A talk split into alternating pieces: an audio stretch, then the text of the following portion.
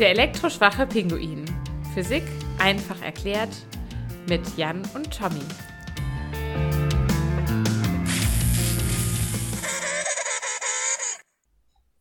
Hallo und herzlich willkommen beim elektroschwachen Pinguin. Thomas und ich haben uns heute zusammengesetzt und nehmen eine neue Folge auf. Und äh, heute soll es gehen um MRT und CT und so Computertomographiegeräte. Ähm, ich habe da wie immer so eine ganz grobe Ahnung von. Der Thomas weiß die Sachen recht genau zu erklären. Äh, wir haben im Vorfeld bei der Recherche schon festgestellt, der eigentliche Trick wird es heute ähm, so ein bisschen zu gucken, dass der Thomas nicht ins Uferlose äh, erklärt, weil die Maschinen kosten nicht nur sehr, sehr viele Scheine, sondern äh, bestehen auch aus sehr, sehr vielen Teilen, die man für dieses Geld bekommt.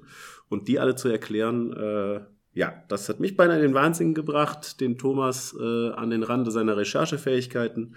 Und wir werden mal sehen, wie das heute ausgeht.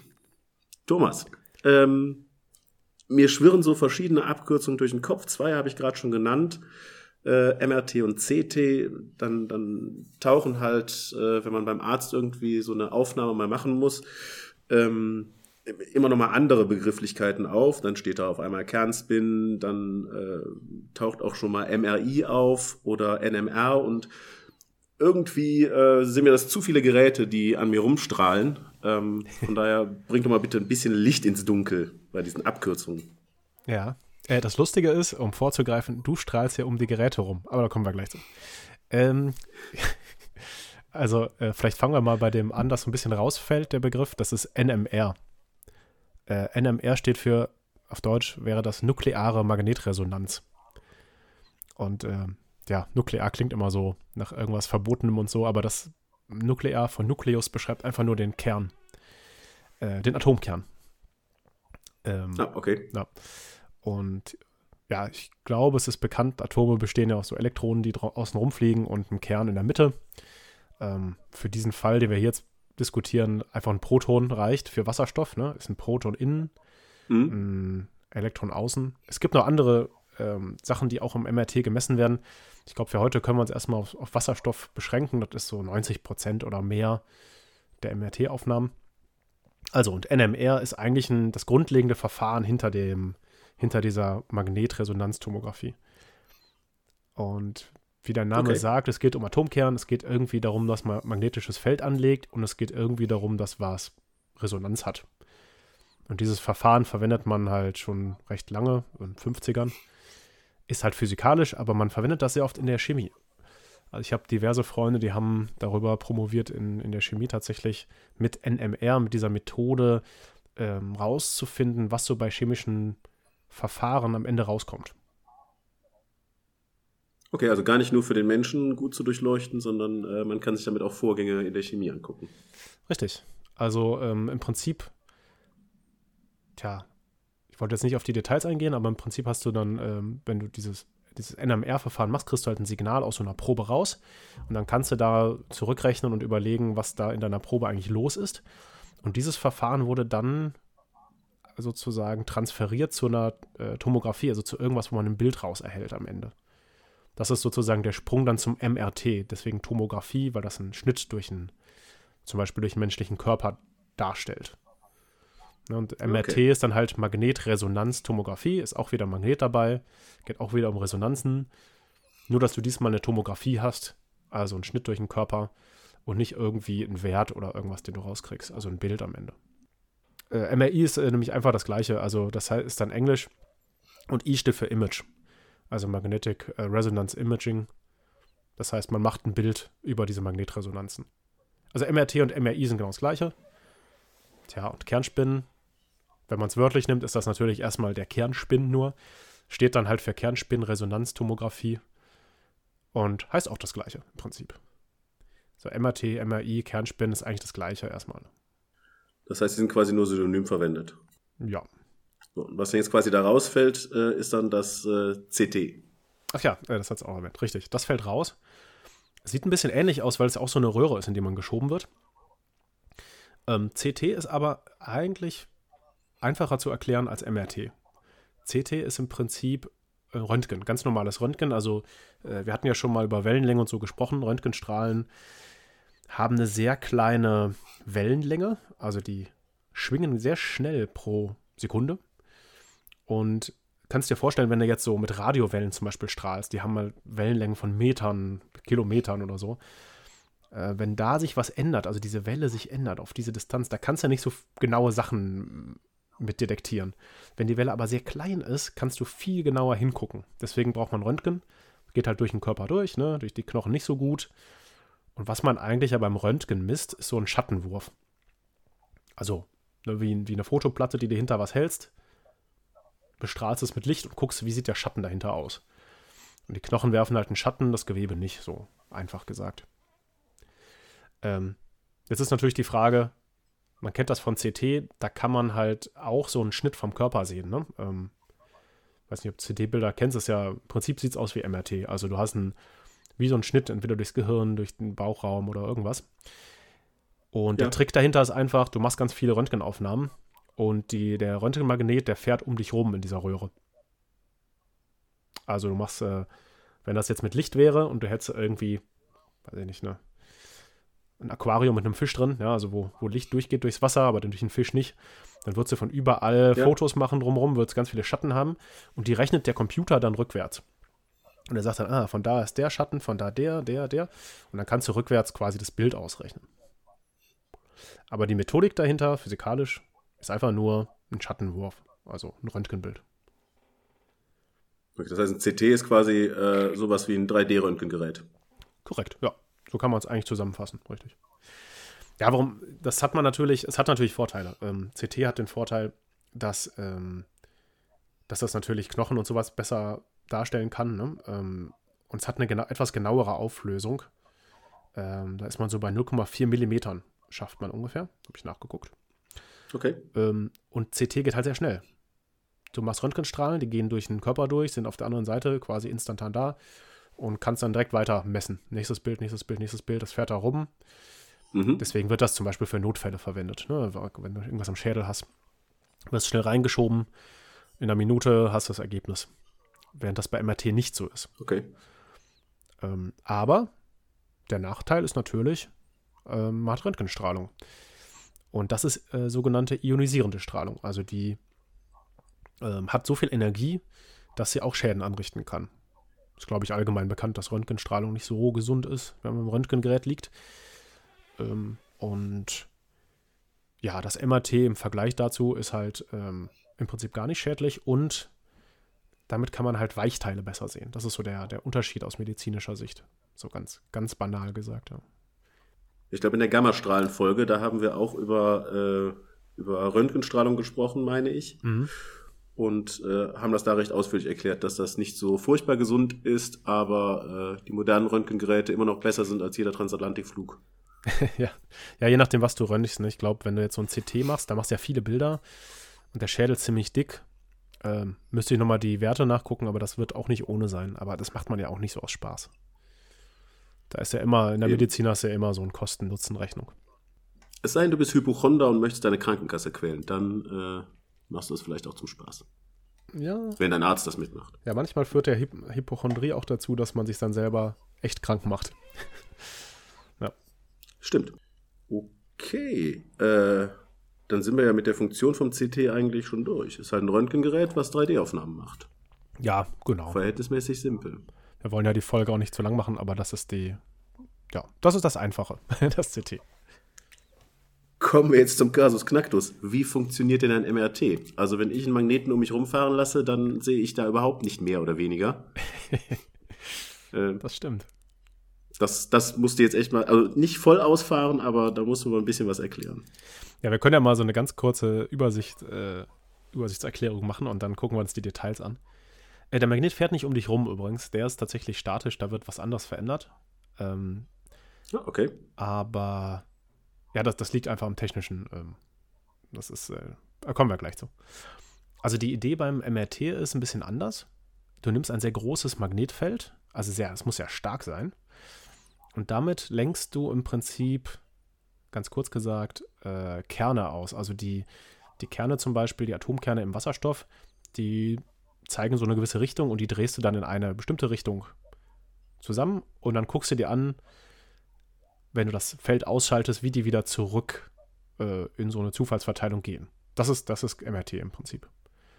Und ähm, der Sinn dahinter ist halt, wenn du Wasserstoffkerne, also oder Wasserstoff in zum Beispiel einem großen Eiweißmolekül hast, also mit ganz vielen anderen Atomen nah beieinander, blöd gesagt, dann ähm, kann das ist quasi dieses, dieses Verhalten, wie sich so ein Kern dann wieder wegdreht aus seiner ursprünglichen Richtung, in die man ihn gebracht hat, ist dann anders, als wenn du zum Beispiel ein freies Wasserteilchen irgendwo im Körper hast.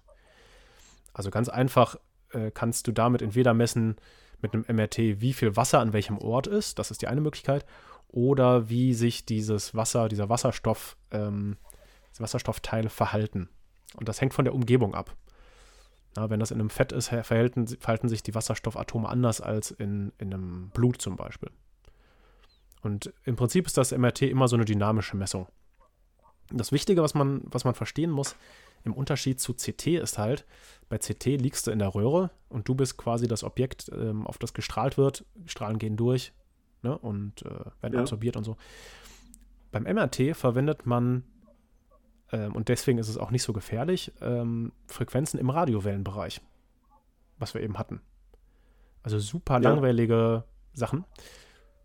Und warum das trotzdem so gut funktioniert mit so einer kleinen Auflösung, die ist übrigens beim MRT so, habe ich nachgeguckt, ähm, halben bis drei Millimeter, also auch gar nicht so weit von CT entfernt. Äh, das war 0,4 Millimeter. CT waren 0,4, glaube ich, ja. Ja, richtig. Äh, ja, das sind natürlich ungefähre Werte, es hängt von vielen Parametern ab und so. Aber es geht so im Millimeterbereich auch rum und das, das liegt einfach daran, ähm, dass das die Radiowellen zwar nicht können, aber die Radiowellen regen was im Körper an und das strahlt. Das heißt, du hast nicht dieses typische optische Gesetz, die Strahlen müssen kleiner sein, um was Kleines aufzulösen, sondern diese Radiowellen, die Magnetwellen, die regen halt was in deinem Körper an und du strahlst. Das klingt immer so böse, ne? Strahl. Du, du sendest Signale ja. aus und der Magnet misst die dann wieder. Und deswegen kannst du damit relativ genau messen. Okay. Also wir lenken was aus und messen, wie es zurückschlägt, äh, sich zurückbewegt. Ich werde quasi zur Strahlenquelle und äh, das MRT misst, was da äh, sich genau, äh, was er genau strahlt. Ja, also äh, du wirst zum Magneten. Und wie du sendest strahlt. magnetische Signale aus. Ja. Also auch keine ionisierende Strahlung oder irgendwas, Röntgenstrahlung, sowas sendest du nicht aus, sondern du sendest ein Magnetfeld im Prinzip aus. Du erzeugst ein Magnetfeld und es wird halt gemessen, wie sich dieses Magnetfeld verhält.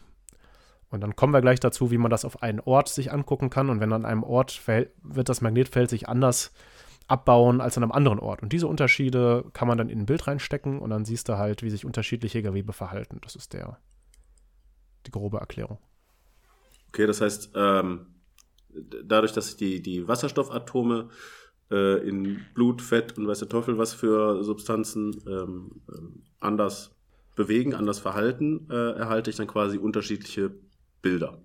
Ja. Beziehungsweise eine unterschiedliche Darstellung ja. des Gleichen erstmal ein unterschiedliches Signal und das transferierst du zu einem Bild, ja. Aber genau, ja. Ja, es ist natürlich die Frage, wie das genau klappt, aber so grob, so grob passt es auch. Ja. Ist die Frage, wie, wie fein wir da jetzt noch ins Detail gehen müssen, um äh, äh, uns den medizinischen Unterschied von CT und MRT mal anzuschauen. Ja, die Frage ist, warum es überhaupt funktioniert mit so einem Magnetfeld und ähm, was man da eigentlich genau tut. Ähm, wa warum also man selber ist ja nicht magnetisch oder so ein Glas Wasser ist ja auch nicht magnetisch. Ja. Wieso klappt das trotzdem? Richtig. Wieso klappt das nicht nur, kann, könntest ja annehmen, das klappt nur mit einem, einem Stück Eisen, was du da rein tust. also, weil das irgendwie magnetisch ist. ähm, und dann gibt es jetzt ganz viele Sachen, die man ansprechen könnte. Ähm, Im Prinzip geht es um was Quantenmechanisches wieder mal. Ähm, das kann man aber, kann man aber so ein bisschen vernachlässigen äh, und sich so einen Vergleich angucken. Äh, es ist immer nur, dazu muss man immer nur sagen, ein Vergleich ist halt ein Vergleich. Einige Sachen stimmen daran, andere nicht. Aber ja, können ja mal anfangen mit dem Spin. weißt du, was ein Spin ist? Äh, direkt übersetzt würde ich jetzt sagen Drehung. Ja, äh, genau. ist eigentlich ein bisschen unglücklich auch im Englischen. Äh, es gibt halt so bei, bei kleinen Teilchen, also bei, bei Elektronen, bei Protonen und sowas, da gibt es einen sogenannten Spin. Der heißt auch so, weil man sich das vorstellen kann, als ob sich was dreht. Tut es eigentlich nicht, ist aber Quantenmechanik, egal. Und wir stellen uns jetzt vor, es dreht sich was und dieser Spin sorgt halt dafür, dass so ein Proton im Prinzip sich so verhält wie ein kleiner Magnet. Es hat quasi Nord- und Südpol. Also du kannst dir vorstellen, jedes Wasserstoffatom, jeder Wasserstoffkern ist im Prinzip so ein kleiner Mini-Stabmagnet. Ein super kleiner. Oder eine kleine Kompassnadel. Mhm. Könnte man auch Kompassnadel nehmen, ja. Ja. Oh, das Bild kenne ich nur aus der Schule. Gut, so wird der Magneten auch erklärt, ne? Aber jetzt in dem Fall ist es halt der, ja. ähm, der Kern des Atoms und äh, das ist auch bei Wasser und bei anderen Sachen so, die du im, im Körper hast, die nicht magnetisch sind. Ja, und wenn du dich jetzt selber anguckst, hast du kein Magnetfeld.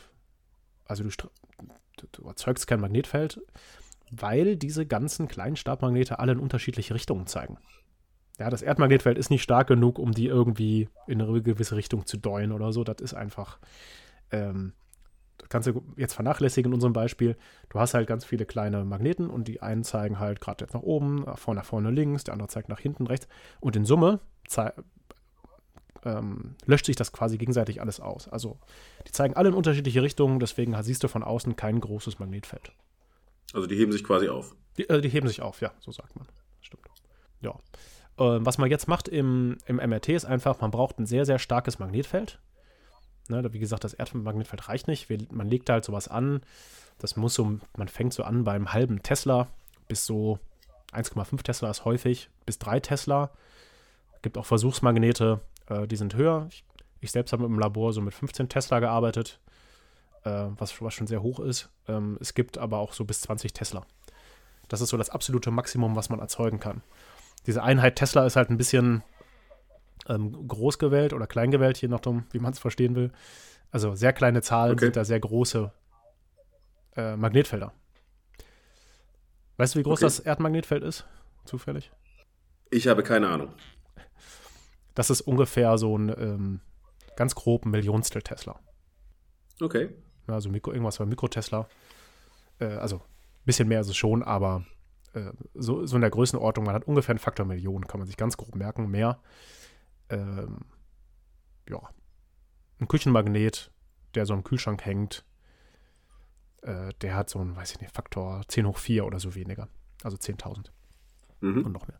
Also diese, diese Magnete sind ein wichtiger Punkt und die sind auch meist supraleitend. Jetzt könnte man noch über Supraleitung sprechen, lassen wir aber. Das ist ja mein Spezialgebiet. Das lassen wir aus. also, das war in der Forschung mein Spezialgebiet und äh, da machen wir mal eine eigene Folge. Wichtig ist nur, man verwendet supraleitende Magnete, weil die keinen Widerstand haben. Wenn du jetzt einen normalen Elektromagnet nimmst und machst den Strom immer stärker und stärker, um halt ein mhm. immer größeres Magnetfeld zu erzeugen, das hängt ja davon ab, wie viel Strom du durchschickst. Ne? Kein Strom, kein Magnetfeld, immer mehr Strom, ja. immer mehr dann müsstest du so viel Strom durchschicken, dass das Ding schmilzt, äh, wenn du diese drei Tesla erreichen willst. Kannst es gar nicht mehr kühlen. Und dann gibt es so einen netten physikalischen Effekt, Supraleitung.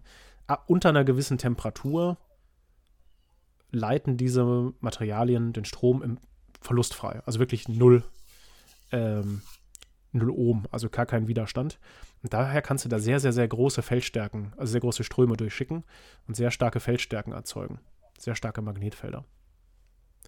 Mhm. Äh, warum sage ich das jetzt? Ähm, einfach weil diese Supraleiter nicht bei Raumtemperatur funktionieren. Noch nicht. Das wäre der nächste Nobelpreis. Okay. Wenn du einen hast, gib ihn mir bitte. nee, ähm, Nobelpreis oder? Achso. nee, ich meinte jetzt den Super. Äh, ich interessiere mich mehr für den Raumtemperatur-Supraleiter. Äh, nee, da wird viel dran geforscht und so, ne? aber momentan muss man gerade die, die gut funktionieren, sehr weit runterkühlen. Und das ist der Grund, auch, also einer der Gründe, warum halt so ein MRT so groß ist, weil einfach die Kühlung für die äh, Supraleiter da sein muss. Früher hat man einfach äh, flüssiges Helium reingeschüttet. Da kam dann so, wie der Milchmann, kam so der Heliummann mit so einer Kanne und hat dann jeden Morgen das Helium nachgeschüttet. Ähm, nee, mittlerweile funktionieren die, glaube ich, auch teilweise zumindest schon so wie Kühlschränke, dass die halt so ein äh, kompressorartiges Ding haben. Aber das, das sind Details. Uh. Auf jeden Fall äh, ist das einer der Gründe, warum das Ding so groß ist. Und man muss halt aufpassen, dass die supraleitenden Magnete gut gekühlt sind, damit sie funktionieren. Ja, das ist einer der Schwierigkeiten beim Aufbau von dem Ding. Und äh, dann kann man halt dieses hohe Magnetfeld erzeugen. Und was man macht, ist, man erzeugt dauernd ein hohes Magnetfeld. Also das ist quasi immer an. Wir können uns merken, das statische Magnetfeld, was wir da erzeugen, das, das ist starke 3 Tesla Magnetfeld ist durchgehend mhm. an. Das wird nicht verändert. Was machen die kleinen Magnete, wenn die von außen so ein riesen Magnetfeld sehen? Oh, sie richten sich alle in die Richtung der Feldlinien aus. Ja, das ist äh, fast korrekt. Verdammt. nein, nein, das ist, ist korrekt. Also Magnetnadeln würden das machen. Ähm, wir sind aber in der Quantenmechanik noch. Äh, ist aber gar nicht so kompliziert. Du hast recht, die, die richten sich an den Feldlinien aus. Ähm, was in der, was quantenmechanisch passiert, ist, dass zwei Zustände nur noch erlaubt sind. Einer ist, die Teile richten sich in die Richtung des Magnetfelds aus, also parallel dazu, und die andere ist antiparallel dazu. Okay. Ähm, es richten sich halt nicht alle in die gleiche Richtung aus, aber die, der Großteil, also ein bisschen mehr, richtet sich in die energetisch günstige Richtung aus, sodass wir dann in der Summe tatsächlich einfach eine Magnetisierung haben. Also es reichen sich ein bisschen mehr zum Beispiel nach oben als nach unten aus. Dann haben wir insgesamt nach oben so ein kleines Magnetfeld, das der Körper dann erzeugt. Ähm, mhm. Hätte ich jetzt auch darauf verzichten können, das Quantenmechanische zu sagen. Ähm, denkt man, muss ich aber doch sagen, weil die sich nicht ganz genau ausrichten. Das ist wichtig. Die richten sich fast parallel dazu aus, aber die rotieren so ein bisschen. Also kannst dir vorstellen, die, wenn du von der Seite guckst, ne, das Magnetfeld zeigt von unten nach oben, dann ähm, und ja. bevor du das einschaltest, zeigen die, die Spins, also in welche Richtung die gucken, wenn die sich drehen, zeigen alle möglichen Richtungen. Wie so Kreisel, ne? ähm, sozusagen, die, die in alle möglichen Richtungen ihre Drehachse haben. Wenn du das Magnetfeld einschaltest, dann drehen die sich alle, wir ignorieren jetzt mal die, die in die falsche Richtung zeigen, drehen die sich alle in eine Richtung, aber drehen sich nicht ganz, mhm. ähm, ganz, ganz parallel dahin, wo das Feld zeigt, sind so leicht daneben und drehen dann so um dieses Feld rum. Okay, also es könnte von außen ein bisschen wirken, als würden sie sich noch ein bisschen wehren, sich da richtig auszurichten. Ja, das hat sowas mit Erhaltung zu tun und ähnlichen Sachen, genau. Also äh, ich weiß nicht, ob das Bild so klar geworden ist, aber wenn du so einen, so einen Kinderkreisel drehst und der ist sehr schnell und stabil, dann, dann dreht er sich über dem Schwerpunkt ähm, ganz sauber sozusagen und steht quasi ganz stabil da und dreht sich. Oft ist das so, wenn er jetzt ein bisschen langsamer wird oder wenn man den schräg äh, anfängt zu drehen, dann dreht sich, dann dreht er sich immer noch schnell um sich selbst, aber diese Drehachse selber, also wie gerade der steht, die wandert auch so um die Mitte rum. Du weißt wahrscheinlich, was ich meine. Ja. Ich hoffe, es ist verständlich, sonst, sonst müsst, müsst ihr euch einfach mal ja. im Internet Präzision angucken. Das ist das Fachwort ähm, von einem Kreisel. Also die, wenn du quasi ein kleines Fähnchen die Richtung machst, in die der Kreisel äh, nach oben weitergeht, also wo die, wo die, wo die Achse des Kreisels ist, die dreht sich dann um die Mitte so ein bisschen rum und dabei dreht er sich auch noch um sich selbst. Wer ein Kind und einen äh, Bohmkreisel hat, der weiß, was gemeint ist. Sehr gut. Naja, also wichtig ist eigentlich nur, die Teilchen haben sich jetzt ausgelenkt. Also das, wir reden immer noch über die Wasserstoffkerne. Ähm, ja. Gucken alle in eine Richtung und drehen so leicht um diese Richtung herum. Aber wichtig ist, äh, die drehen jetzt nicht alle im gleichen Rhythmus. Also die drehen zwar in der, ähm, die drehen sich zwar in der gleichen Frequenz, also gleich schnell, ne? Also es dreht jetzt nicht einer, der sich ganz schnell dreht und einer ganz langsam dreht. Ähm, das hängt nämlich von der Stärke des Magnetfelds ab. Und mhm. ähm, das hängt auch von dem, naja, hängt auch von dem Proton selber ab. Aber in der einfachen Darstellung, die drehen sich alle gleich schnell. Aber der eine ist zum Beispiel an, an der linken Seite, während der andere gerade an der rechten Seite ist. Und so, alle drehen sich so, jeder dreht sich so für sich selbst. Warum sollten die sich gleichzeitig ja. im gleichen Rhythmus quasi drehen, dass alle gleichzeitig nach links, nach hinten, nach vorne drehen? Ähm, ja. Was man also hat, wenn man diese ganzen Teile anguckt, ist einfach ähm, diese Beiträge nach links und rechts die heben sich wieder auf. Also insgesamt hat man ein Magnetfeld, was zum Beispiel von unten nach oben zeigt, die diese ganzen kleinen Magnete jetzt erzeugen. Bis dahin ist noch mhm. klar, oder? Oder? Bis dahin ist noch klar. Gut. Sonst muss man sich Bilder angucken, das ist manchmal einfacher. Also ich habe ein starkes Magnetfeld und äh, das sorgt dafür, dass sich die Wasserstoffkerne im Körper quasi annähernd an den Magnetlinien ausrichten Mhm. Tun sie nicht ganz, sondern sie kreiseln so ein bisschen drumherum. Ja, richtig. Ähm, und jetzt wird es ein bisschen komplizierter, glaube ich. Äh, das Problem ist nämlich, das können wir nicht messen. Also, du hast halt so ein kleines Magnetfeld, beziehungsweise das können wir schon messen, aber das erzählt uns jetzt so nicht so viel. Also, wenn wir jetzt einfach bei dieser Situation bleiben, dann erzeugst du halt so ein bisschen so ein Magnetfeld, aber das bringt uns leider nicht so viel. Ähm, und jetzt kommt noch ein zweites Magnetfeld dazu. Wir haben ja eben über Resonanz geredet. Das Ding heißt ja Magnetresonanztomographie. wo kommt die Resonanz her? Ja. Beziehungsweise, vielleicht können wir mal kurz drüber reden, was Resonanz ist. Du weißt es doch, ne? Ja, können wir machen. äh, ja, Resonanz ist das, was äh, der Korpus einer Gitarre macht, wenn ich an der Seite zupfe. Okay, ja, genau. Ähm, das ist auch das, was du machst, äh, wo wir eben bei Kindern waren, wenn du ein Kind auf eine Schaukel setzt und es im richtigen Rhythmus anschubst. Ah, ja, Resonanzfrequenz. Ja. Hm, kommt langsam wieder. Ja, genau, ne, die, oder äh, sagen wir mal, ja doch, nehmen wir mal die Schaukel. Das hängt von der Seillänge und der, der Gravitation und so ab. Aber ähm, das, die schaukelt in einer gewissen Geschwindigkeit. Wenn du die richtigen, im richtigen Moment immer anschubst, tipp, tipp, tipp, da brauchst du gar nicht so viel Energie jedes Mal, aber du hast den richtige, die richtige Frequenz, die die Schaukel auch schwingt und deswegen gibst du stetig Energie dazu, bis das Kind dann irgendwann davon fliegt. Oder du aufhörst. Oder einen Überschlag macht. Oder genau. Ja. Ja, also das hängt dann davon ab, wie, in welchem Rhythmus du anschubst, also in welcher Frequenz. Und das gibt bei ganz vielen Sachen gibt es diese ähm, Resonanz. Ähm, es gibt ja dieses bekannte Beispiel, dass Soldaten nicht im Gleichschritt über Brücken gehen. Also auch wenn die Oh rummarschieren. ja, das habe ich schon mal gehört. Und das liegt daran, dass ähm, auch so eine Brücke, die ist ja sehr stabil gebaut, aber jedes Objekt hat so eine Art Resonanzfrequenz. Die Gitarre, die schwingt dann in schönen Modi, deswegen hat die diese Form. Die Schaukel schwingt in einem gewissen Takt. Wenn jetzt zufällig diese Schritte der Soldaten die Resonanzfrequenz der Brücke treffen, dann kann das dazu führen, dass die Brücke ein bisschen anfängt zu schwingen, beim nächsten Mal wieder ein bisschen mehr und wieder ein bisschen mehr und wieder ein bisschen mehr. Und jedes Mal, wenn sie genau hoch, zum Beispiel runterschwingt, treten die Stiefel der Soldaten auch runter. Und dann jedes Mal wird sie mehr angeschubst und angeschubst und angeschubst, äh, bis sie dann tatsächlich teilweise Brücken da kaputt gehen können. Also Resonanz, Resonanz ist was ähm, Interessantes. Wenn du die richtige Frequenz von was erwischst, dann kannst du es sehr gut anregen. Und genau das Gleiche machen wir jetzt auch. Also die, das äußere Magnetfeld ist erstmal nur dazu da, dass alle in eine Richtung gucken, alle, alle äh, Protonen, mehr oder weniger. Die kreisen da jetzt Ja. auch. Und das äh, senkrecht dazu eingestrahlte Feld, jetzt kommt senkrecht dazu noch ein Magnetfeld. Das ist aber kein statisches, das bleibt nicht gleich, sondern das verändert sich. Das ist einfach ein Wechselfeld. Ne, das wird quasi, im einfachsten Fall kann man sich vorstellen, es wird an- und ausgeschaltet, ganz schnell. Und wie schnell wird das Mhm. ein- und ausgeschaltet? Ungefähr 64 Millionen Mal pro Sekunde. Oder 130 Mal. Okay, wow.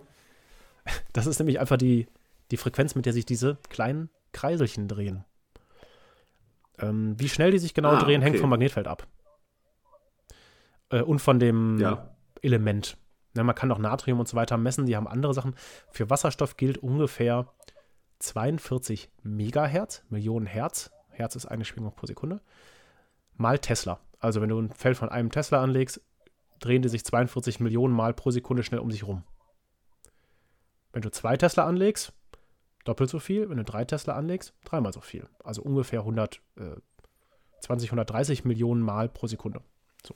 Hängt jetzt vom, wie gesagt, vom Magnetfeld ab. Aber du weißt ja, was für ein Magnetfeld du außen angelegt hast, was für ein statisches, ne? und in dem die sich drehen. Und dann kannst du die richtige Frequenz wählen für dein zweites Magnetfeld. Wählst es genau so, dass diese kleinen Kreisel schön angeschoben werden. Und dieses Mhm. Magnetfeld muss gar nicht so stark sein wie das erste. Denn äh, wir hatten ja eben gesagt, das geht um eine Resonanz. Du machst das ja 42 Millionen Mal oder noch mehr pro Sekunde. Das heißt, wenn du da immer ein bisschen anschiebst bei jeder Drehung, kannst du dir vorstellen, das muss gar nicht so stark sein, sondern die ähm, richten sich dann alle beim Schaukeln halt. aus. Ja, die, jetzt schaukeln die alle gleichzeitig. Die drehen sich alle Ja. gleichzeitig schön im Rhythmus, ja, tanzen alle gleichzeitig in, in Bewegung. Und das ist jetzt der Punkt, ähm, wo im Prinzip die Messung anfängt. Also, jetzt können wir noch nichts machen.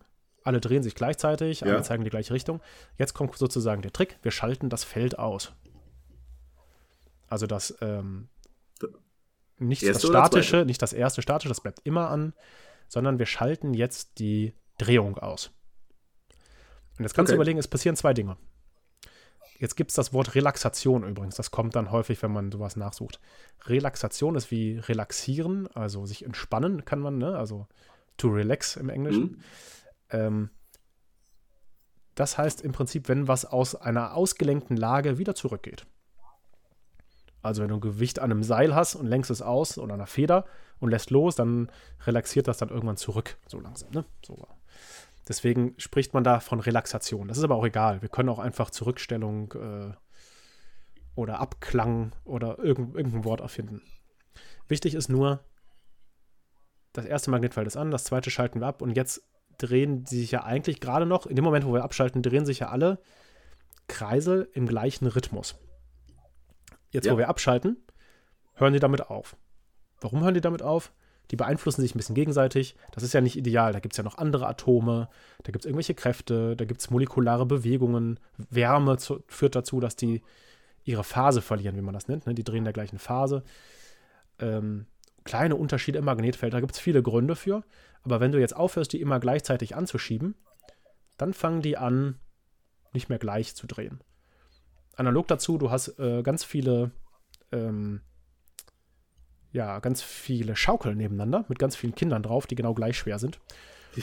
ähm, ja. Und gleich groß und so. Ähm, auf jeden Fall, die schubst du an.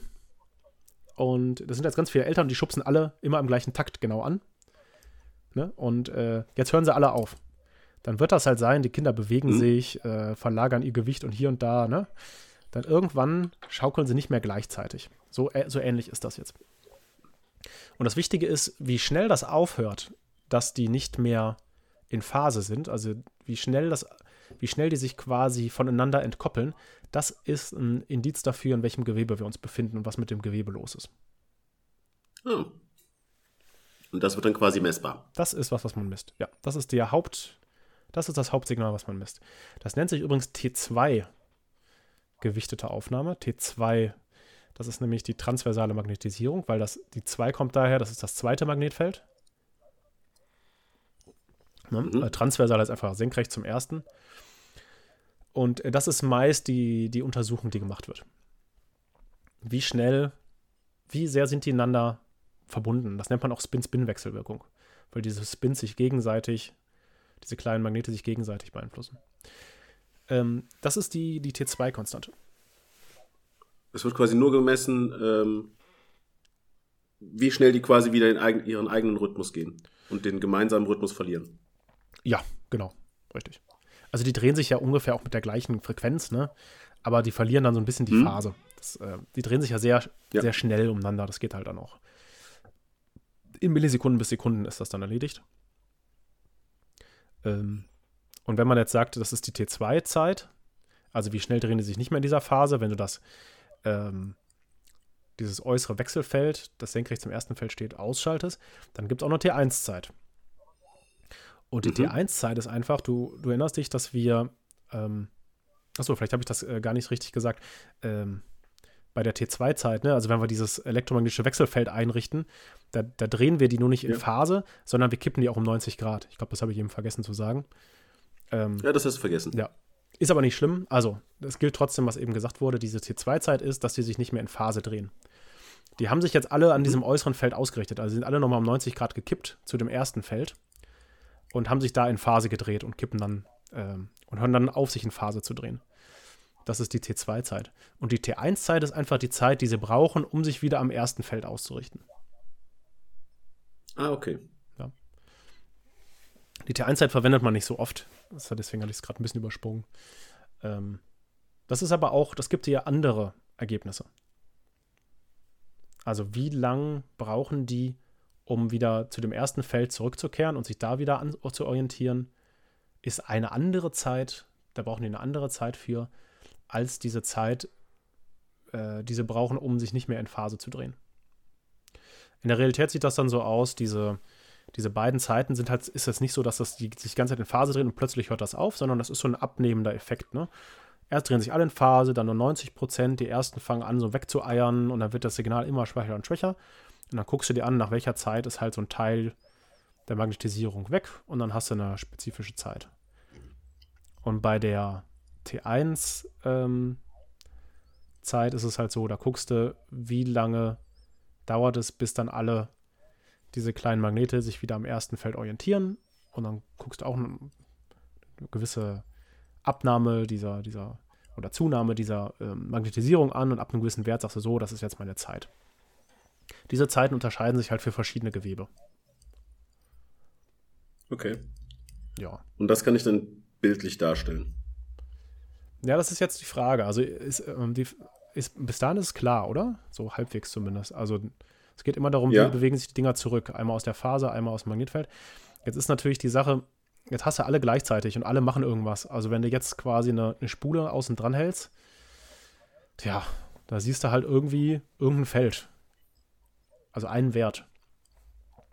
Das gibt dir Ja. aber leider nicht so viel Info über, ich meine, wie kommt da ein Bild raus? Das ist jetzt der, der zweite Punkt, äh, den man durchführen muss. Richtig?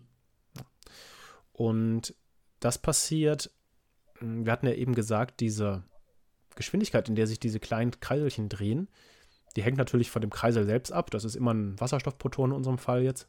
Und vom Magnetfeld. Also wenn du einen Tesla anlegst, drehen die sich anders, als wenn du zwei Tesla anlegst. Und was du Mhm. jetzt machst, ist, du legst einen Gradienten, wie man das nennt, dann, also ein abfallendes Feld nochmal, senkrecht zu dem ersten Feld, also nochmal ganz zusätzlich, ähm, Mhm. sodass sich ganz leicht das Magnetfeld ändert. Also du hast dann in der Mitte vielleicht genau einen Tesla, in der Mitte der Röhre, und links davon hast Ja. du 1,0001 Tesla und rechts davon hast du 0,9999 Tesla. Also ganz, ganz leichte Änderungen. Äh, und das geht dann so weiter. Ne? Am linken Bildpunkt, also am linken Ende der Röhre, hast du ein ganz klein bisschen weniger kleines Magnetfeld. Und je weiter du nach rechts gehst, umso höher wird das, bis du an dem anderen Ende der Röhre angekommen bist. An der anderen Seite. Okay. Und das führt dann dazu, dass die unterschiedlichen Teile des Körpers, wenn du da jetzt drin liegst, ähm, die sehen ganz leicht unterschiedliche Magnetfelder. Das heißt, deine Wasserstoffkerne drehen sich da ganz leicht unterschiedlich. Und jetzt hast du ja ähm, dieses transversale Magnetfeld, also das Magnetfeld, was immer wieder anschubst. Und da musst du ja eine genaue Frequenz einstellen, damit das funktioniert, das Anschubsen. Ja. Ja, wie bei der Schaukel. Da jetzt das Magnetfeld an einigen Stellen leicht unterschiedlich ist, wählst du jetzt einfach über diese Frequenz, die du dir aussuchst, genau an welchem Punkt du die Kernchen anschubsen willst. Also du wählst jetzt eine Frequenz, die ist zum Beispiel, wir hatten eben gesagt, bei 1 Tesla ähm, ist es irgendwie 42 Millionen Hertz, ne, die, Mhm. die Anregung.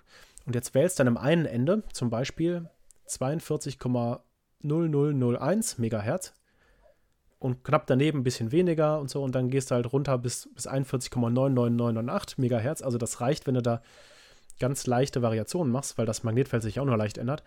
Und je nachdem, welche Resonanzfrequenz du jetzt nimmst, welche Frequenz du dir aussuchst, guckst du dir quasi unterschiedliche Magnetfeldstärken an und dann gehst du einfach Schicht für Schicht über diese Resonanzfrequenz durch den Körper durch. Okay, das heißt, ich, ich äh, modifiziere quasi mein, mein Magnetfeld und äh, den Unterschied, den ich dadurch erziele, der gibt mir dann das Bild. Ja, du äh, modifizierst dein ein kleines Magnetfeld, was du noch zusätzlich anlegst. Dadurch weißt du, wo in deinem zu untersuchenden Objekt was für eine Magnetfeldstärke ist. Da, darüber weißt du, wie schnell sich diese Teilchen da drehen. Und da, darüber kannst du dann halt auswählen, welche Schicht du sozusagen ansprichst mit der richtigen Frequenz. Fängst an, sprichst ganz links eine Schicht an und dann, und dann immer weiter durch den Körper durch. Das Problem ist, das sind jetzt Ebenen. Ah, Du hast ja ein Magnetfeld Ja. da angelegt. Ähm, so gehst du halt durch den Körper in so Schichten durch. Und ähm, dann gibt es noch einen weiteren Trick, wie du daraus ein Bild machst. Ähm, Im Prinzip kannst du noch ein weiteres Feld anlegen, sodass du dann Linien durchgehst und so. Ich glaube, wir hören jetzt auf mit den Geometriesachen, aber ähm, ja. im Prinzip hast du am Ende sowas wie Linien, die du misst, Linien für Linie. Das heißt, du musst auch das Magnetfeld jedes Mal verändern, um zur nächsten Linie zu gehen. Das ist übrigens, warum das Ding so lang dauert. Also ein, ein Grund, warum so eine MRT-Messung so lang dauert. Du musst jetzt quasi Schicht für Schicht magnetisieren und wieder messen. Ähm, und wenn du dann ähm, das, äh, wenn du dann das Signal bekommst, dann ähm, sind, das, sind das ganz viele verschiedene Schwingungen, die du hast. Also du hast noch ein zusätzliches Feld angelegt. Die Schwingungen sind je nach zusätzlichem Feld auch noch mal ein bisschen unterschiedlich. Die nimmst du alle mit einer Empfangsspule auf. Und dann kommt noch ziemlich viel Computerrechnerei. Du kriegst dann nämlich irgendein Spektrum, also ganz viele komische Schwingungen, irgend so ein merkwürdiges Peak-Spektrum. Aber weil du weißt, an welchem Punkt dann jetzt auch noch diese Teilchen, die du angeregt hast, noch ganz leicht unterschiedlich schwingen, kannst du dann zurückrechnen, was wo wie stark schwingt. Das ist dann auch noch ein großer, großer Teil des MRT, dass du aus so einem merkwürdigen magnetischen Signal mit einer sogenannten Fourier-Transformation rückwärts rechnest, ähm, wie sieht denn eigentlich deine Linie aus? Wo ist die hell, wo ist die dunkel? Und dann gehst du Linie Okay. für Linie da durch und dann hast du ein Bild. Alter Falter, wer hat sich das Ding denn ausgedacht? Ja, wir müssen das gleich nochmal zusammenfassen. Das ist äh, relativ komplexes Gerät. Aber das Wichtige ist eigentlich nur, erstmal hast du ein grobes, ein großes Magnetfeld, was dazu sorgt, dass du überhaupt magnetisch bist. Dann hast du ein Wechselfeld senkrecht dazu, das dafür sorgt, dass sich die kleinen Magnetchen in Phase drehen. Ja. Wenn du das ausschaltest, drehen die sich halt nicht mehr in Phase. Und über das misst du halt. Und wie misst man das? Über noch ein Magnetfeld, das leichte Änderungen erzeugt, sodass du immer genau weißt, an welchem Punkt du dich im Körper befindest. An welcher Ebene.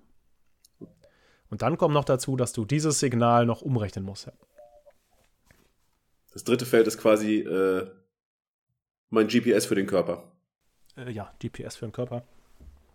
Ich weiß auch nicht, da hat man leider kein so gutes Vergleichsbild zu, aber damit kannst du halt so Schicht für Schicht durch den Körper durchfahren, indem du ähm, das dritte Feld halt, du könntest das dritte Feld theoretisch auch variieren, ne? Und dann immer die gleiche Frequenz nehmen. Mhm. Ähm, aber es ist in der Realität einfacher, ein drittes Feld anzulegen, was das erste Feld so ein bisschen leicht ändert und dann die Resonanzfrequenz leicht anzupassen. Das ist ein bisschen einfacher. Ähm, also wird das in der Regel gemacht. Ja. Im Detail wird es natürlich noch komplizierter. Ne? Da gibt es viele kleine Effekte und vor allem, wie man dann das Bild interpretiert, ist dann die Frage. Also du hast jetzt, ähm, was man sich merken kann, wir sind jetzt Schicht für Schicht oder Linie für Linie durch den Körper durchgefahren und haben dann ähm, hell-dunkel Sachen, also wie bei einem Fernseher, ne, der so Ja. Bildreihen nach Bildreihe aufbaut und hast ein Bild. An den Teilen, das jetzt heller oder dunkler ist, kann das unterschiedliche Sachen heißen, je nachdem, was du für eine Methode gewählt hast und was du dir anguckst. Diese T1 und T2-Zeiten zum Beispiel sind etwas unterschiedlich. Also wenn du T2 gewichtete Aufnahmen machst, die höheren, ähm, dann gibt es da eine höhere Signalintensität. Also da ist es weiß, das Bild hell, wo Stoffe mit einer langen Relaxationszeit sind, also wo es lange dauert, bis sich diese Magnetisierung abgebaut hat. Da ist es einfach weiß, weil man dann noch ein höheres magnetisches Signal bekommt. Ja. Und Okay, das ist zum Beispiel Wasser oder Liquor, also die, die Gehirnflüssigkeit. Das heißt, Mhm. machst du eine, machst du eine T2-Messung, siehst halt sehr gut, wo ist Wasser oder wo ist Gehirnflüssigkeit und da, wo es dunkel ist, ist halt dann eher Gehirn. Ähm, beziehungsweise, wenn du dann so einen Hirnschlag oder sowas hast, dann, ähm, oder irgendwas austritt, eine Hirnblutung zum Beispiel, dann siehst du halt, oh, da ist freies Wasser und das reagiert anders ähm, und klingt zum Beispiel äh, länger ab und hast dann da ein ähm, sehr weißes Feld plötzlich, wo eigentlich keins sein sollte. Das heißt, die kranken Gewebe sind dann oft signalintensiver als die gesunden Gewebe. Okay. Ne, ist im Einzelfall auch äh, detail, detailreich, was du dir genau anguckst und so, aber so grob ist das so. Das ist die T2-Messung, das ist das, was man meist sieht, auch die Aufnahmen vom Gehirn und so. Aber es gibt auch T1-Zeiten, also wie schnell sich diese kleinen Magnetchen wieder am äußeren Magnetfeld ausrichten. Und da kannst du zum Beispiel sehr gut Fett oder andere Strukturen messen. Also Fett, ähm, die, die dann eine kurze Zeit haben, sind da hell abgebildet, das ist da andersrum, ist aber egal. Und ähm, dann ist zum Beispiel so, dass Wasser sehr lange braucht und Fett sehr, äh, nee, Wasser braucht, doch Wasser braucht sehr lange, gibt also schwarze Bilder und Fett ist zum Beispiel dann hell. Und dann kannst du oft Okay. krankhafte so Gewebeveränderungen ähm, sehen, die sind dann dunkel, weil die mehr Flüssigkeit haben als das normale Gewebe. Mhm. Ne? Also so eine Zyste oder irgendwas in der Art.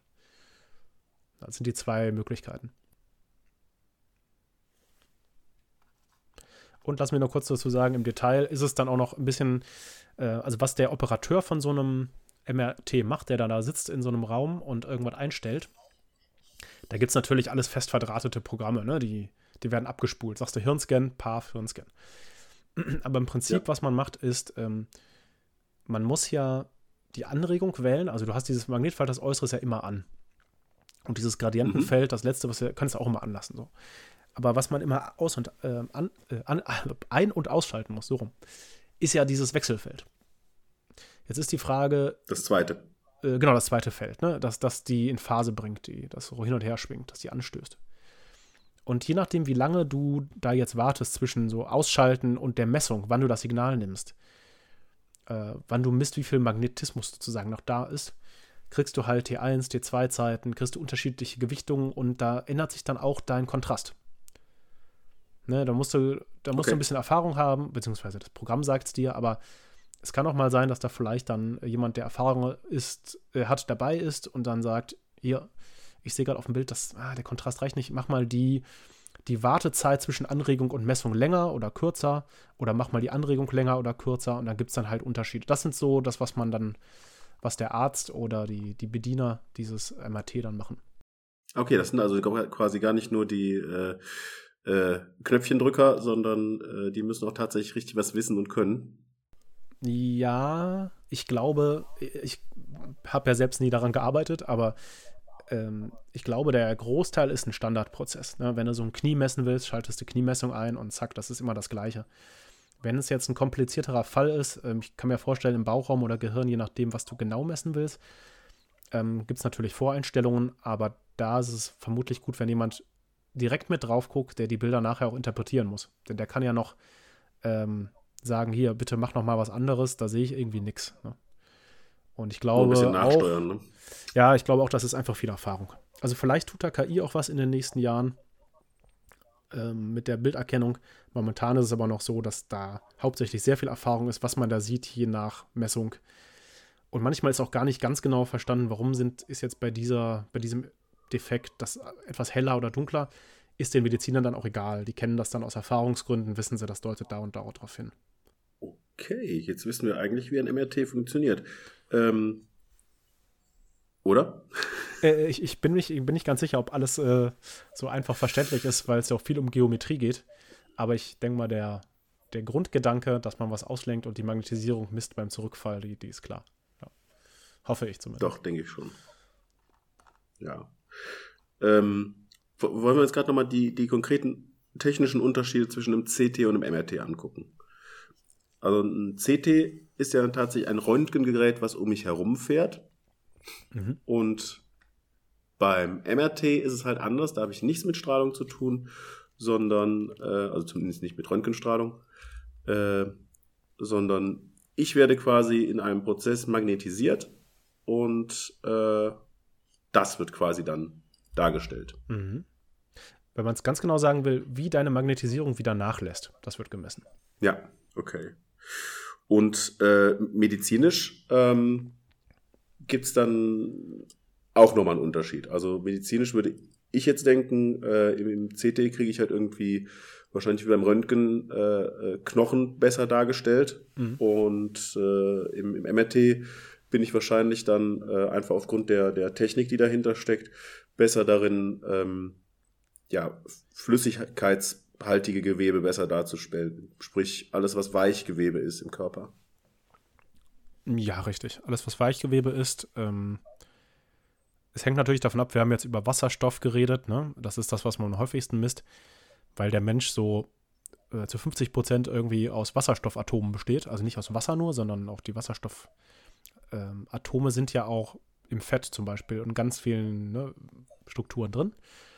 Und wir haben da irgendwie 10 hoch 27 Teilchen im menschlichen Körper. Also eins mit äh, 27 Nullen. Also sehr, sehr viele und dann, dann kann man natürlich fast alles messen. Es gibt auch noch Messungen bei, äh, wie gesagt, Natriumphosphor, so für Spezialanwendungen. Du musst halt den geeigneten, musst ein geeignetes Teilchen haben, was diese Sachen mitmacht. Ne? Diesen, so der Kern muss passen. Kannst nicht alles messen. Ja. Aber äh, Wasserstoff ist der, der Standard. Deswegen misst er halt viele weiche Gewebe, ja, Flüssigkeiten. Richtig. Okay, dann gibt es jetzt eigentlich nur den Punkt, äh, wie ist das mit Kontrastmitteln im MRT? Ja, das wundert vielleicht ein bisschen. Wieso braucht man jetzt ein Kontrastmittel? Ne? Man misst ja die, die Wasserstoffkerne ähm, und die unterschiedlichen Gewebestrukturen. Was soll das Kontrastmittel da machen? Also ein Kontra Kontrastmittel wird ja gespritzt, äh, intravenös, verteilt sich dann im Körper. Und es ist jetzt nicht so, dass man das Kontrastmittel misst. Man misst weiterhin den Wasserstoffkern. Aber der Wasserstoffkern wird durch dieses Kontrastmittel, da wo es ist, natürlich nur, ähm, wird der stark verändert. Also man hat ähm, ganz häufig dieses Gadolinium-Kontrastmittel, das ist ein Atom, was, äh, was relativ ähm, schwer ist, was paramagnetisch ist, also es hat magnetische Eigenschaften. Das spritzt man auch Okay. nicht so einfach so rein, das ist relativ giftig, aber da gibt es so Komplexe, die man reinspritzt. Ist auch nicht ganz Mm. unumstritten, die, die Nachwirkung. Ähm, aber manchmal ist es nötig und dann führt das dazu, da wo diese Gadolinium-Atome halt sind, ähm, da dephasiert, äh, beziehungsweise richtet sich das Magnetfeld schneller wieder aus. Also die, man kann sich das so ganz grob vorstellen, da hast du, wenn da ein Wasserstoffatom in der Nähe sitzt von so einem paramagnetischen Atom, äh, dann führt Ja. dieses Magnetfeld des, des, äh, des Atoms, das du hinzugefügt hast, dazu, dass sich das schneller äh, wieder relaxieren kann, schneller wieder ausrichten kann und solche Sachen. So kann man das ungefähr sich vorstellen. Da ich beim MRT genau diese Zeit quasi messe, Hm. äh, wie lange das, das Atom braucht, um sich wieder auszurichten, äh, habe ich dann da quasi ein, je nachdem, helleres, dunkleres Bild. Äh, richtig, also die, äh, wenn ich es richtig verstanden habe, aber das sind jetzt alles Details, äh, verwendet man diese Kontrastmittel häufig bei dieser T1-Messung. Also wo sind, Ja. äh, wo sind die Protonen? Ne? Also damit kann man auch messen, wo sind wie viele Protonen. Und normalerweise dauert dieser Effekt, dass die sich zu, dass die wieder zurückklappen in diese Ursprungsmagnetisierung, dauert vielleicht so eine Sekunde, ganz grob jetzt gesagt. Mhm. Ähm, aber wenn du so ein Kontrastmittel verwendest, dauert es halt nur noch 10 Millisekunden oder 20 oder 50 oder so. Also Faktor 20 bis 100 irgendwie, das- da wirst du schneller und besser in der Intensität. Siehst du halt viel Das ist mehr. deutlich. Ja, dann kannst du halt wirklich sehen, wo geht das Kontrastmittel hin, ne? Und dann, dann kannst du halt sowas wie, wie Weichteile viel besser messen, so im Magen-Darm-Bereich. Und Ja. ja, aber das sind jetzt medizinische Fragen, da, keine Ahnung. Da entfernen wir uns doch von unseren beider Fachgebieten etwas zu weit vielleicht. Ja. Aber es ist ähm, was anderes als ein Kontrastmittel, was in anderen Bereichen eingesetzt wird, das dann sozusagen selber strahlt oder irgendwas macht. Sondern hier ist es so, dass dieses Kontrastmittel die Wasserstoffkerne beeinflusst, die du sowieso misst. Also etwas Ja. indirekter, ne, sozusagen. Und wird bedeutend seltener verwendet, hast du gesagt. Ich ähm, weiß gar nicht, wie Also das, nur für das selten verwendet wird. Ähm, äh, es sollte so sein. Ne? Ähm, das hängt vom Land ab, habe ich nachgelesen. Also in, in Deutschland ist es seit 2017 sehr eingeschränkt, in den USA wieder nicht. Naja, da gibt es wohl Fälle, wo das dann ähm, die Giftigkeit dieses Ursprungselements dann doch irgendwie zum Tragen gekommen ist. Also man muss halt wirklich aufpassen. Ne? Chlor und Natrium sind beide sehr gefährlich und sehr giftig. Natriumchlorid ist halt Salz, Ja. das ist dann halt nicht mehr so schlimm. Es hängt Ja. halt immer von der chemischen Verbindung ab. Ne? Das kann man nicht so pauschal sagen. Aber wichtig ist halt beim MRT, es funktioniert auch ohne Kontrastmittel. Aber für manche Mhm. Untersuchungen siehst du wahrscheinlich nichts, wenn du kein Kontrastmittel verwendest. Sollte aber äh, immer sozusagen konservativ betrachtet werden. Also lieber erstmal ohne, wenn das geht, und sonst nur mit, wenn es einen guten Grund gibt. Okay, cool. Ich glaube, dann haben wir unser Thema tatsächlich durch, oder? Mm, Ja, ich glaube. Ich glaube, wir haben es durch. Dann kann ich nochmal zusammenfassen. Also, wir haben kurz das CT erklärt. Äh, Das ist im Prinzip nichts anderes als ein 3D-Röntgengerät, äh, inklusive der ganzen Strahlung. Das ist so ein kleiner Maluspunkt. Ähm, Die Auflösung ist allerdings bedeutend besser, bei 0,4 Millimetern etwa. Ähm, Und es geht etwas schneller als so ein MRT.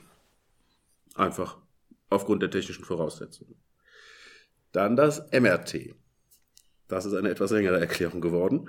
Ähm, Im Prinzip funktioniert das so, wenn ich es denn richtig verstanden habe, dass äh, ein starkes Magnetfeld Wasserstoffkerne aus ihrer natürlichen Richtung herausdreht und sie äh, alle in die gleiche Richtung, Pi mal Daumen, ausrichtet. Ähm, das Magnetfeld ist ungefähr eine Million Mal stärker als das Erdmagnetfeld. Und das Ausrichten der Kerne an den Magnetlinien ist äh, ja im Prinzip durch so ein Trudeln verändert. Also die trudeln so ein bisschen um die, um die Magnetfelder, wenn man das so sagen kann und will. Äh, der Rest ist Quantenmechanik, da gehen wir irgendwann anders mal drauf ein. Ähm, dann gibt es ein zweites Magnetfeld, das ist senkrecht zum ersten. Und das wird, äh, das, das, wie kann man das denn jetzt schön aus, äh, ausdrücken? Im Prinzip wird es 42 Millionen Mal äh, in der Sekunde an- ausgeschaltet. Aber zur Messung wird es dann quasi nochmal final ausgeschaltet. Ja, das mit dem Ausschalten war vielleicht ein bisschen doof gesagt, das war nur so ein Beispiel. Äh, da drückt natürlich niemand einen Knopf, sondern das schwingt halt so oft pro Sekunde. Ne? Das ist halt eine Welle, die, Ja. die sich mit dieser Frequenz äh, die Dinger anschiebt. Ja. Aber dieses Anschieben hört dann Äh. auf, wenn man es ausschaltet. Genau. Und dann verlieren die, die Wasserstoffkerne äh, ihre gemeinsame Phase. Und da setzt dann quasi die, die eigentliche Messung ein. Dann gibt es einmal die T1-Zeit und die T2-Zeit. Die T1-Zeit ist die Zeit, bis sich die Wasserstoffkerne wieder am ersten Magnetfeld Pi mal Daumen orientiert haben. Die trudeln halt dann wieder. Mhm. Und die T2-Zeit ist die Zeit, bis die Wasserstoffkerne ihre gemeinsame Phase verloren haben. Also bis sie quasi nicht mehr synchron schwingen Ja, sehr gut. auf ihrer Schaukel. Äh, Und dann gibt es da noch das dritte Magnetfeld, das wir zur Messung brauchen, äh, damit wir auch den ganzen Körper erfassen können. Das lenkt das oder beeinflusst das erste Magnetfeld und führt das quasi langsam durch den Körper, damit der Computer nachher weiß, welche Messung zu welcher äh, Körperebene quasi gehört. Richtig so? Ja, das, ähm, das führt dazu, dass sozusagen diese Anregungsfrequenz, die man braucht zum Anschubsen, an verschiedenen Orten unterschiedlich ist. Das ist der, der Hauptpunkt Genau. des dritten Feldes. Ja, genau. Richtig. Ja, das hast du schön zusammengefasst. Ja, cool. Hätte der Podcast auch nur Wahnsinn. zwei Minuten dauern müssen. Das wäre äh, ein bisschen langweilig gewesen und äh, ich glaube, äh, für unsere Zuhörer wäre es auch etwas zu kurz gewesen. So hält es wenigstens eine Autofahrt bis nach, äh, was ist eine Stunde von hier entfernt? Bochum. Ja. Ja, äh, ich kann nur noch hinzufügen, ähm, wenn das jetzt Teile nicht so ganz verständlich waren, liegt es auch daran, dass das einfacher ist, wenn man sich Bilder anguckt. Also diese Präzision eines Kreisels kann man sich angucken. Ähm, diese Drehung dieser Wasserstoffkerne heißt übrigens äh, Lamor-Frequenz. Ähm, kann man sich auch nochmal irgendwo nachsuchen, wenn man möchte. Dann sieht man so ein bisschen besser, wie, wie das Ganze funktioniert. Aber tatsächlich ist das Ding auch relativ kompliziert. Man braucht drei Magnetfelder, Fourier-Transformation, Supraleitung. Ist halt nicht so einfach wie ein Röntgengerät. Korrekt. Ah, siehst du das mit dem Supraleiter, das habe ich noch vergessen. Das Ja, das ist auch nur so ein-. Das ist ja in dem Fall nur ein Mittel zum Zweck, ne? dass du starkes Magnetfeld hast. Könnte ja auch sein, dass es konventionelle gibt. Das ist also nur so ein äh, Fakt am Rande. Warum das Ding so groß ist. Ja. Achso, und warum es dann auch so laut ist, ne? Und Kühlung und Schalten der Felder. Ich glaube, hatte ich das gesagt? Man muss halt immer ein bisschen warten, bis diese Magnetisierung wieder abgenommen hat. Da gibt es dann auch natürlich auch Bestrebungen, das zu ähm, beschleunigen, dass man halt unterschiedliche Ebenen äh, magnetisiert und dann misst man wieder woanders und wieder zurück, damit man diese, diese ganzen Ja. Abklingzeiten nicht warten muss. Aber im Prinzip ist trotzdem immer noch die Wartedauer beim MRT so, dass für Patienten, äh, also neben dem klaustrophobischen Effekt, äh, neben dem, ja, neben dem ist das so das, das Hauptding, ne, der Hauptnachteil. Achso, und klaustrophobisch ist es natürlich, ich glaube, das, ich hoffe, das ist klar, weil man natürlich möglichst stabile Magnetfelder haben will. Wenn du jetzt eine riesen Röhre baust mit drei Meter Durchmessern, dann sind die im Inneren nicht mehr so richtig konstant. Du musst halt versuchen, die möglichst gleichmäßig und stark zu halten und deswegen ist die Röhre so klein wie möglich. Ah, deswegen ist, das, ist dieser Donut quasi so äh, klein. Ja. Ja, anders geht's halt nicht. Ähm, vielleicht kommen irgendwann mal bessere Magneten oder andere Sachen, aber momentan erhöht das einfach das Signal und die Messung und so weiter. Das ist äh, unabdingbar. Ja, cool. Äh, wieder ein faszinierendes elektrisches oder, oder medizinisches Gerät erklärt. Äh, was wir in der nächsten Folge machen, verraten wir noch nicht, was zum Teil daran liegt, dass wir es selber noch nicht wissen. ähm, folgt uns gerne auf Twitter, at elektropinguin oder äh, wenn ihr Fragen habt, wenn ihr Anregungen habt, äh, schreibt uns sehr gerne äh, an elektropinguin.outlook.de und äh, freut euch schon mal auf die nächste Folge. Was drin vorkommt, wissen wir noch nicht, aber wir sind ziemlich sicher, es wird ziemlich cool. Ihr könnt uns gerne auch noch bewerten, äh, wo auch immer ihr uns hört, ob auf äh, Spotify oder sonst irgendwo. Gebt gerne ein paar Sterne ab und eine Bewertung, dann freuen wir uns sehr. Tschüss. Tschö.